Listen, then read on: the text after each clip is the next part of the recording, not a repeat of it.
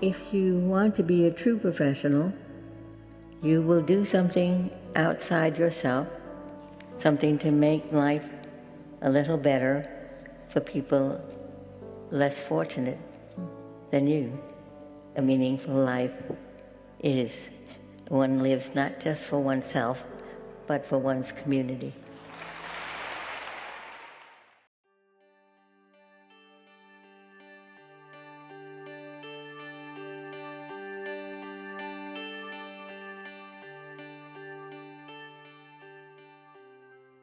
El 18 de septiembre conmemoramos el aniversario luctuoso de Ruth Bader Ginsburg, mejor conocida como Notorious RBG. Profesora, madre, abogada y jueza de la Corte Suprema de Estados Unidos, RBG es un ícono de la lucha por la equidad de género, los derechos de la mujer y las opiniones disidentes. Su historia personal y profesional son admirables desde muchos sentidos, y es por ello que este episodio está dedicado a recordar su legado. Para ello, Abril Ayala y yo nos sentamos a platicar con una persona con la que trabajó y convivió directamente. Su nombre es Amanda Tyler. Ella es abogada, profesora de la Universidad de Berkeley y autora. Fue clerk de Guido Calabresi y por supuesto de Ruth Bader Ginsburg en la Corte Suprema de Estados Unidos. También escribieron juntas Justice, Justice Thou Shalt Pursue, el último libro que la jueza publicó antes de morir en 2020. En esta conversación, Amanda, Abril y yo abordamos aspectos clave de la vida de la jueza Ginsburg, como la brecha de género que existía en las escuelas de derecho en la década de los 50, justo cuando ella estudiaba la universidad, su peculiar amistad con el juez conservador Antonin Scalia, su estrategia de litigio durante sus años como abogada de la ACLU en los 70s y la entrañable relación con su esposo Marty Ginsburg. La profesora Tyler compartió con nosotros anécdotas personales sobre el tiempo que convivió con ella y nos ayudó a reflexionar sobre las razones por las cuales Ruth Bader Ginsburg es una figura que admiramos tanto las y los estudiantes de Derecho, incluso en México. Esta entrevista es nuestro pequeño homenaje a RBG y una forma en la que podemos continuar compartiendo con más personas el legado de esta abogada tan importante para Estados Unidos y el mundo. Nuestra conversación está grabada en inglés, pero la traducción al español estará disponible en la revista Abogacía, con ustedes, las razones por las que donde hay voluntad hay un camino, con la profesora Amanda Tyler. Professor Tyler, welcome to Upstanders. Thank you so much for doing this. Uh, we would like to begin asking you about your journey in law. We would like to know how did you decide that you wanted to become a lawyer, and how did you end up doing clerkships for Guido Calabresi and Justice Ruth Bader Ginsburg? Well, my journey began in college. I originally thought that I would study engineering, and uh, I enrolled in a bunch of engineering classes, and I just really didn't enjoy them. And so I took an, an introductory class into political science, and I absolutely loved it. So I very quickly realized that I had a huge interest in government and in policy and eventually over time having continued those studies and then taken time during college to go through a stanford program and work in the department of justice in washington d.c i learned that i really wanted to harness all of that through a law degree and marry uh, a love and interest of, of government and policy with legal training hopefully to put all of that together into something and so uh, that's the journey I initially took. And when I got to law school, I, I would say going in, I never thought about becoming a law professor. I assumed that I would go back and work at the Justice Department, maybe be a prosecutor, do something along those lines. But almost immediately when I got to law school, I started to think about becoming a law professor. And a big reason for that is one of my very first professors was a man named David Shapiro. And he was dazzling and brilliant in the, in the classroom and made the exercise of learning so much fun and fascinating and, and all the things it should be. And I thought, I want to I want to do that. that looks fun. So my journey then leads to the clerkships. I'll come back to those. I practiced law for a few years, but I always was thinking in the back of my mind of transitioning back into academia. And so after two years of clerking and four years of law practice, that's what I did. And I've been in academia ever since, writing about the government, the Constitution, public law, and all the things uh, that interest me gender equality, the Constitution in wartime, detention of prisoners in wartime, the separation of powers. These are all the topics uh, that I find the most interesting. In terms of my clerkships, a big part of how I was able to be so lucky as to clerk for two brilliant jurists is um, well, it comes back to my mentors, my professors in law school, and some of the people for whom I worked at the Justice Department, who together recommended me for those clerkships. And I think about that now as a professor. I think about how much they changed my life and the trajectory of my career by mentoring me and promoting me and recommending me. And so I tried to pay it forward by doing the same for my students. I think that's fascinating because, uh, at least in my experience, and I think that in Abril's experience too, we haven't received a lot of support from most of our law professors. Here in Mexico, law professors are really strict and not open to share opportunities with their students. In fact, uh, most of my professors have been uh, male professors. I haven't received classes from many female professors. I can only recall at least two um, female professors that I have uh, have taken classes with. And I think that's really sad and at the same time interesting because you can see the comparison between Mexico and the United States. Wow. Yeah. So, what you're describing is my experience going to law school 25, 30 years ago. But Whoa. it's very different here now. Yeah. I did not have a single female professor in law school, not one. Whoa. But now, my students, if they come to Berkeley, half or more of their classes will be taught by women. That's great. And I hope that in Mexico someday we can achieve that. Um, but I think that also gives us perspective on how things have changed in the United States. And um, I would like to talk about a little bit on the moment and the context of the time when Justice Ruth Bader Ginsburg uh, began her career uh, as a college student and as a law student um, she was, in fact, one of the first women to attend law school. Could you talk about um, her experience in law school being part of the 3% of uh, the, the population of students and how difficult it was for her to uh, achieve her law degree at, at that moment? Well, Justice Ginsburg was a truly remarkable woman. There were others of her generation who were equally remarkable in her case, I think we celebrate her because she took her talents and she specifically targeted trying to expand opportunities for women in the 1970s and was wildly successful at doing that. And then, of course, she was appointed to the Supreme Court and became a really important justice on our Supreme Court. But her journey begins in Harvard Law School. She goes there with her husband he is super supportive of her becoming a lawyer. He thought, you know, she says in, in the interview I did with her that's in our book, he's the first person I dated who cared I had a brain. And that really is the story of this great love affair that was fundamentally predicated upon deep respect for one another. And I think that was one of the many things that made their partnership so special and also was a huge part of and she says this in in the interview i did of her it was a huge part of how she was able to do what she was what she did because a lot of men of marty ginsburg's generation did not support women in the same way. And so they're in law school and it's a very difficult period. Marty has cancer and they have a young child. And somehow in the midst of all of this she winds up eventually graduating tied for first in her class at Columbia, which is just an astounding thing when you think about it. I think going to law school with small children must be very difficult. I had a hard time in law school and I was single. I didn't have kids. I didn't have any illness. I didn't have a partner who was potentially going to die.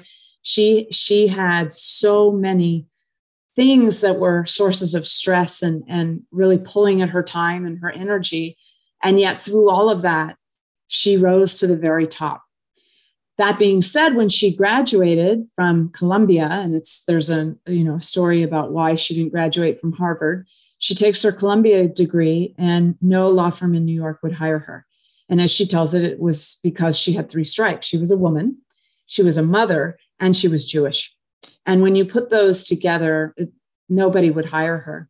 A firm that she, she had uh, spent a summer working at told her, Sorry, we already have our our one woman, Pauli Murray, a very famous woman uh, of the same generation.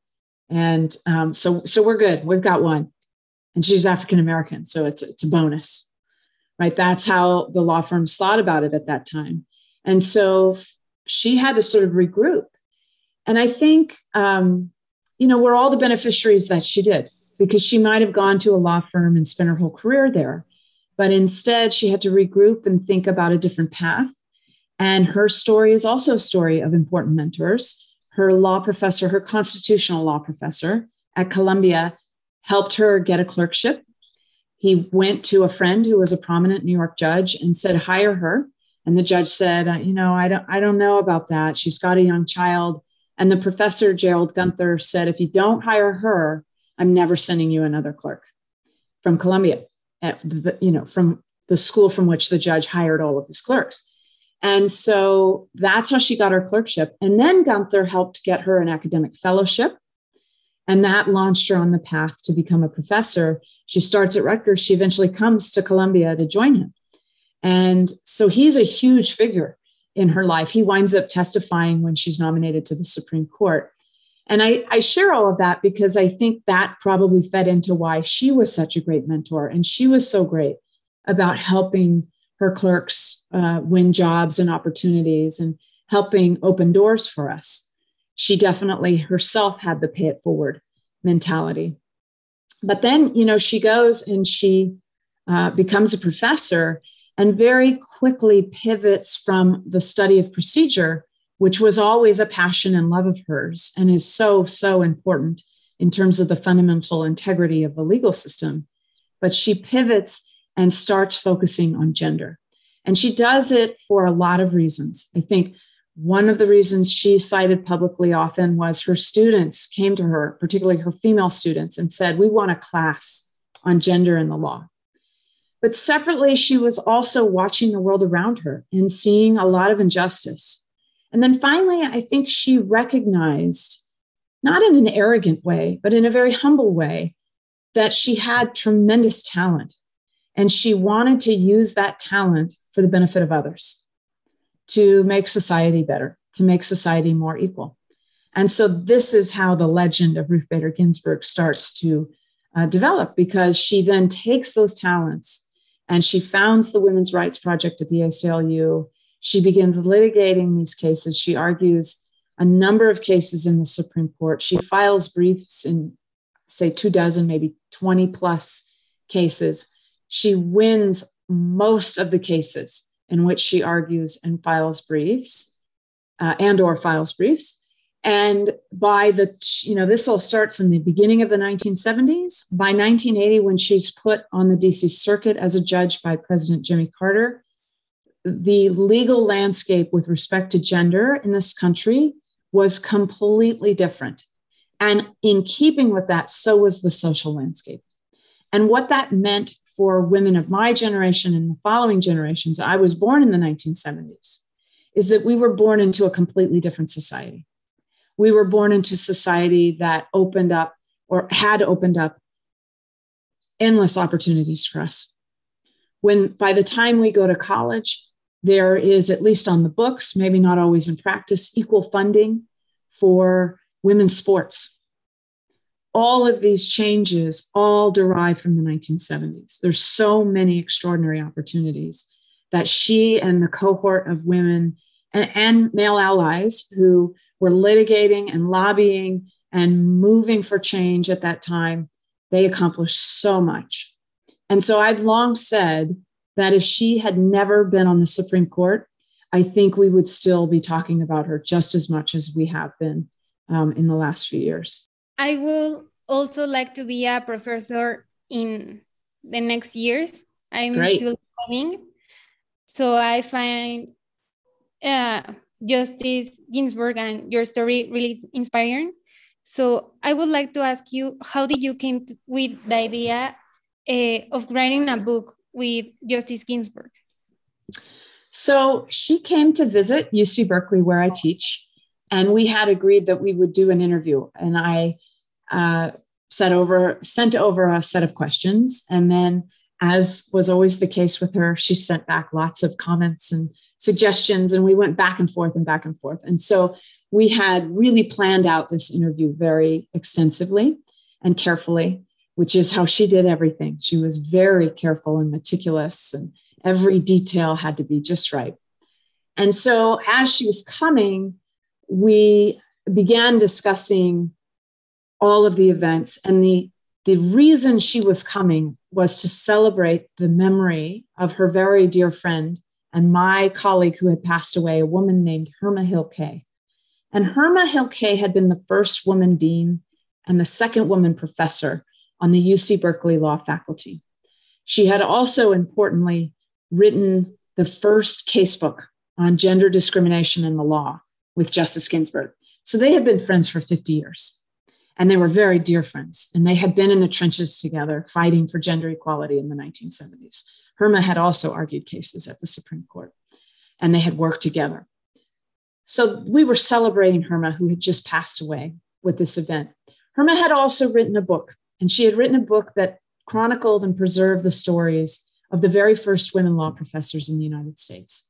And so these are the women who came before RBG and Herma. And, and it's not many, it's about 14. But they really were the, the, um, you know, the leading women who broke through and opened up the doors of opportunity for all who followed, including myself.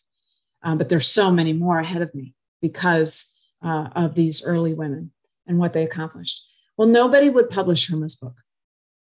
And so we got the idea that if we went to the University of California Press and we said, we're thinking of doing a book and we're going to build it around this interview that I'm going to do with the justice about her life and career and we will give it to you. We won't go to other publishers, but you have to publish it alongside Herma's book. That's the condition. And the press went for it. And I share this story because I know it's a long story, but I share it because I think it's a really important story about Justice Ginsburg. It's a story about how she used her platform, she used her position to lift up the voices of others, and particularly other women. So get Herma's book published. Get the history that's preserved in Herma's book out there to honor those women, many of whom um, have been forgotten. Their names aren't known, but they really are the, the, the way pavers, we call them, the ones who paved the way. Even for Herma, even for RBG, there were women ahead of them. And this was something that was really important to RBG to pay homage to the women who came before her. So when she testified at her confirmation proceedings, she thanked a number of women like Susan B. Anthony and Harriet Tubman, who long, you know, lived long before her. But she said, I wouldn't be here if it weren't for those women. I stand on their shoulders. And so I think that's a really important lesson to learn from RBG is that we're all connected. We have to remember who fought and sacrificed to open up opportunities for us. And we also have to look around and think when we do have some power or position, how can we use it to lift up others as opposed to just think about ourselves? When we got to uh, working on the book, it was just tremendous fun because we just were getting creative with each other, talking about, okay, what can we do? What are the highlights of your life and career that we can include here? And so, for example, we published the very first brief she ever filed in a gender discrimination case, which she wrote with her husband. And that had never been published. And it wasn't, it, it wasn't available anywhere. She literally only had a hard copy from 1971. And so you know, we scanned it and, and then had to proof it because when the scanner puts in the, the words, it gets half of them wrong. So it was a, it was a lot of work. But then, you know, to sit down with her and say, okay, what were your favorite oral arguments? What were your favorite cases you had as a lawyer? And to talk about that and find a way to include things from that. And then, what are your favorite opinions?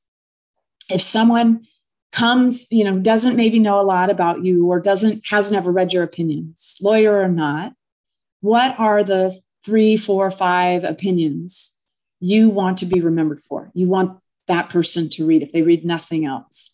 And so then, you know, she's looking back on 40 years of being a judge and picking out this case, this case, this opinion. That was fun to be in conversation with her about that and to have her then designate those opinions, three of which are dissents. And I don't think that was an accident. I think we were working on this in the last year of her life, and she knew that she was going to pass away before too long. And she knew that the court had already taken a course where it was chipping away at gender equality, at reproductive freedom, and at voting rights in particular. And I think it was really important to her to preserve those dissents that she had written in several such cases so that people would see there's still work to be done and hopefully be inspired by the work that she had done to carry it forward. I think that gives us a perspective on how Justice Ginsburg was as a person, as a human being. Um, but you talked about the litigation years in the ACLU, and I would like to ask about your opinion on this uh, litigation strategy that RBG had, uh, where she chose some of the male uh, plaintiffs to do the cases and showed the justices how gender discrimination was affecting not only women but all society. Because I think that's a genius strategy when you arrive to a court full of men who do not understand uh, what is for a woman to be discriminated and to be treated different. So, could you explain us a little bit that? Because I think for me it is fascinating, but I think it has been criticized and it has been uh, seen as something bad or as something that is not correct to do. Yes, so some did criticize her and, and have uh, continued to criticize her for sometimes, and I want to emphasize sometimes, having male plaintiffs. She had a lot of female plaintiffs as clients. But I think people need to understand that she was an advocate. She was trying to win cases and to win a long term trajectory of achieving gender equality under the law. And the baseline from which she started was the understanding in the late 60s, early 70s of the Supreme Court was the Equal Protection Clause does not say anything about gender. So laws can say women can't be pilots or women can't in the military, women can't be executors of estates when, when a loved one dies. The preference has to be for a man. Women, um, women can't, when they make contributions to Social Security and then they die, their spouses don't get anything because we'll just assume women don't actually do anything significant in the workforce. And a man should not stay home with a child. All of these assumptions were built into law after law, and it was fine so that's the baseline from which she's starting. And she's got a very ambitious agenda. So, how do you accomplish that agenda? Well, one, you litigate, and two, you work in the policy arenas. And the ACLU Women's Rights Project did both, and she pursued both avenues. And that's something that we, I'm digressing a little bit, but that's something we don't talk about enough because it was a two pronged approach. But when it came to the litigation approach, she knew to accomplish her very ambitious agenda, the only way to do it was through the Supreme Court. The US Supreme Court was going to have to recognize that the Equal Protection Clause did say something about gender, that women should be viewed as equal under the law, because that clause is written in very sweeping fashion. It's not specific to race. Well, how do you get nine old men on the Supreme Court. Okay, not all of them were old, but so let's say nine men on the Supreme Court to create a sea change in the law. Well, you've got to figure out a way to talk to them in a, in a way that will help them understand that this is a big problem. And this is a problem that they should care about. And so, one of the ways that she did that, which I would consider, I would call brilliant, was to show how gender discrimination doesn't just hold women back, it actually has all these unanticipated consequences for both men and women, and really perverse consequences for both men and women.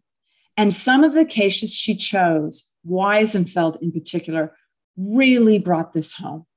And Wiesenfeld, she winds up winning unanimously. She even gets Justice Rehnquist to join the judgment of the court that Social Security should be available when a wife who's paid into it as a teacher dies and the father wants to stay home and raise a child who's now an orphan.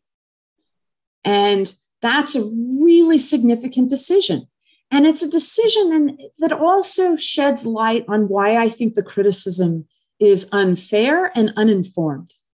Because that's a case like the others that involved male interests that shows it, discrimination in, on the basis of gender is never against just one gender.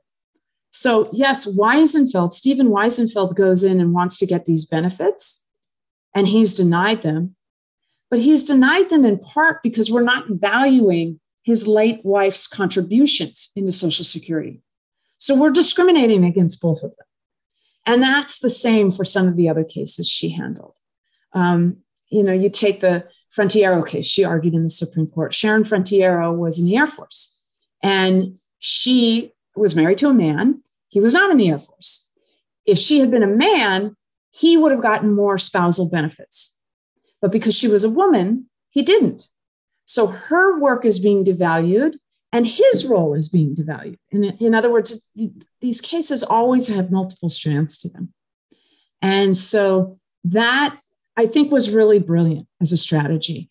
And it allowed her to accomplish most of what she set out to do in a matter of years, which is an astounding thing. Yes, I uh, also think that those uh, critics come from a place of ignorance. Uh, and here is the question I would like to ask you uh, how was uh, working with Ruth Bader Ginsburg and what was your favorite part of it? Mm. It was wonderful to work with her. Uh, she was tough but fair, demanding uh, but encouraging, brilliant yet accessible, and kind. So she expected a lot of her clerks, but she taught us along the way. She lifted us up. So you would give her a draft and it would come back marked up with lots of comments. And then she would sit down with you and she would go line by line, explaining, teaching, helping you improve as a lawyer, as a writer. And this went on for the whole year. And so you worked that much harder because you really wanted to impress her and you wanted to show that you were getting better. And over the course of a year of working for her, that happened.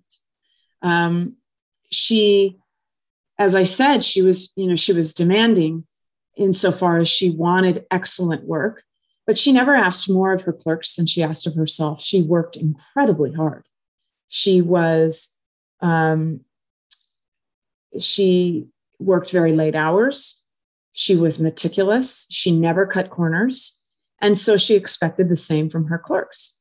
And because she was ex- asking that of herself, it, it was not unfair for her to ask it of us. And we all tried to rise up and be at our very best. And that was exciting and fun and made us all better as lawyers. She was also kind and she was fun. We had birthday celebrations where Marty would make a birthday cake for the clerk or the judicial assistant or her.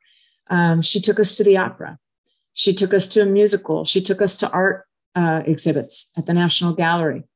In the middle of the, the workday, she'd say, Hey, we're, go- we're going over to the National Gallery. They've got a new Monet exhibit. And I mean, that was wonderful to break up the, the hard work that we were doing. Um, they had us to dinner. Marty was a great chef, and that was fun. There are so many wonderful memories. I, so many.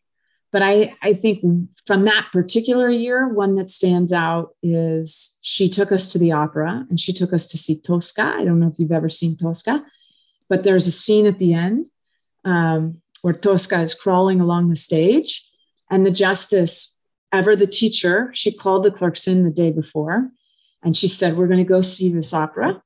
And I, it's very important that you know the story. So I'm going to tell it to you. So she proceeds to tell us the story. And then the justice was, you have to understand why this is so special. She was very quiet. She was very reserved.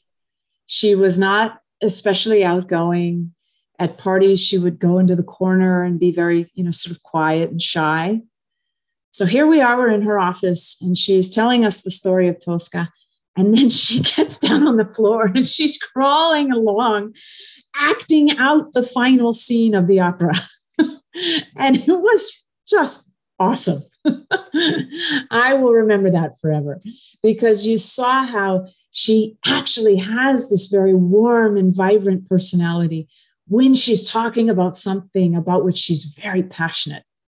And over time, I saw that emerge when she would talk about certain kinds of legal issues like gender equality. That same passion would come out. And I think um, having a window into that was very special because not everybody did. Thank you so much for sharing that. I think that's a very special memory and it's different from our perspective because we've seen her on videos and in conferences. And in fact, as you said, she's very serious and a formal person. So I can't imagine her being like that.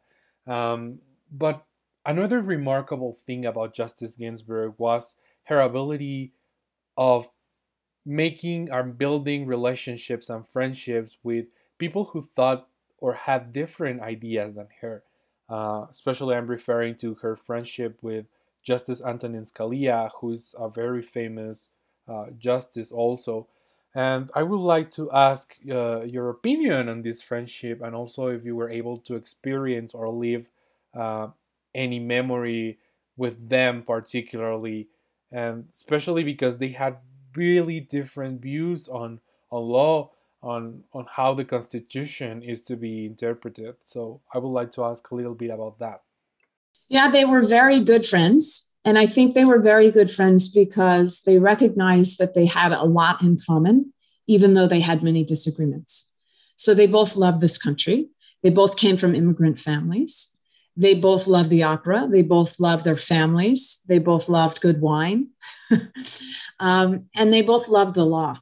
And they loved the intellectual exercise of debate. They were both former professors. And so I think when you put all that together, they recognized that they actually had quite a lot in common. And they focused more on that than on their disagreements and what they did not have in common. I think also, though, in this day and age, it's important when we talk about this friendship, I think it's important to talk about it because we need more of this, certainly in the United States. But I think we also need to underscore, emphasize that is, that for the two of them, a part of the basis of their friendship was that they agreed on, on the rule of law. They believed in the rule of law, and they believed that we have a certain process by which we resolve disputes in our country through the legal system. And we believe in the democratic process. And the problem in the United States today is that there are some people who do not believe in the rule of law, who do not honor the democratic system, and who do not understand that we have centuries old systems for resolving disputes. And even, you know, when you don't like the outcome of that, you have to accept it. So Justice Ginsburg was on the losing end of a lot of big cases, including Bush versus Gore that decided the presidency. But she accepted that because it went through the procedures that we have for resolving disputes. And she lost, but you move on. And there are people in our country who do not agree with some of these very fundamental baseline principles. And that's where, you know, friendships like Scalia Ginsburg, they, they don't exist because if you don't agree on certain core principles, it's hard to then engage and, and have that back and forth. But in their case, they were able to do that because they did have those same core values. And it led to a really fruitful, important relationship. She spoke at his funeral and she said at the time how grateful she was that he dissented in her opinion in the case of Virginia in the case about the Virginia Military Institute in which she wrote the majority opinion. He was the only dissenter. And he gave her a copy, an early copy of his dissent so that she could engage with it and have more time to do so in writing her majority opinion. And she talked about this at his memorial service. And she said she was very grateful for that because it forced her to think through her position more carefully and to develop it more extensively. And at the end, she says her opinion was so much stronger so much more forceful and so much more convincing. And so theirs is a story of how actually engaging with the other side can be really fruitful. And I tell my students that story a lot because I think it's really important as law students, future lawyers, to understand and engage with the other side. Because when you do that, you will be a better lawyer. You will be more successful. Uh, well, in in the book, uh, you talk in the you talk in the afterword about your experience saying goodbye to Justice Ginsburg.